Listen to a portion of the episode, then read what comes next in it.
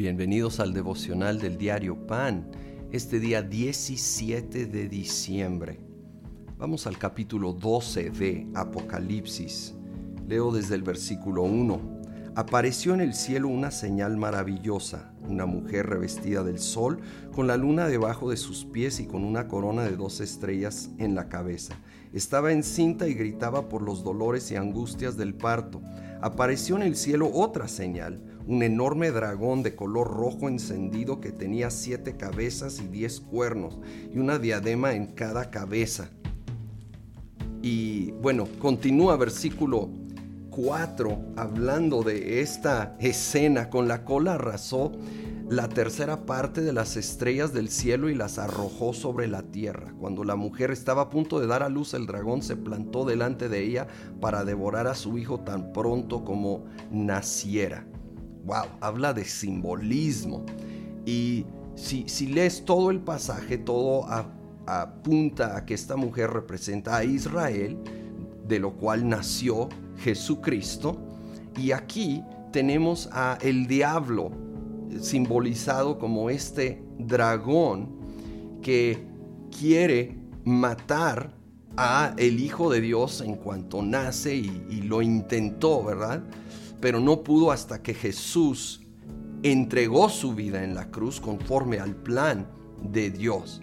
Habla el versículo 4 de cómo eh, este dragón arrastró la tercera parte de las estrellas. Se considera que está hablando de la tercera parte de los ángeles que siguieron a Lucifer en su caída y se convirtieron en demonios. Y bueno, pues la verdad es que hay, este lenguaje tan simbólico de, la historia. Y luego llegamos al versículo 10. Luego oí en el cielo un gran clamor. Ha llegado ya la salvación y el poder y el reino de nuestro Dios. Ha llegado ya la autoridad de su Cristo porque ha sido expulsado el acusador de nuestros hermanos, el que los acusaba día y noche delante de nuestro Dios. Ellos lo han vencido por medio de la sangre del cordero y por el mensaje del cual dieron testimonio. No valoraron tanto su vida como para evitar la muerte. El enemigo, el diablo aquí, es llamado el acusador de nuestros hermanos. Él es el acusador. Así que no aceptes acusación, condenación. Sí, la condenación no viene de Dios. La convicción, sí. Convicción de pecado que nos impulsa a dejar el pecado y acercarnos a Dios. Pero si la voz es aléjate de Dios porque no eres digno, porque eres demasiado pecador, y aun cuando te arrepientas sigue insistiendo, eso es la condenación, es el acusador. No lo aceptes. Y esta gloriosa declaración en el 11 ellos lo han vencido y nosotros vencemos al enemigo por medio de la sangre del cordero y el mensaje o la palabra de nuestro testimonio, de nuestra boca, que debe de ser la Biblia, la palabra de Dios.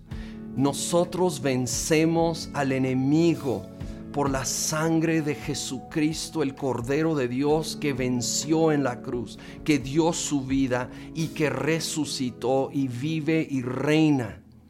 Y por la palabra, la palabra de Dios, pero aquí hablada en nuestra boca, nosotros afirmando, dando testimonio de la veracidad de su palabra.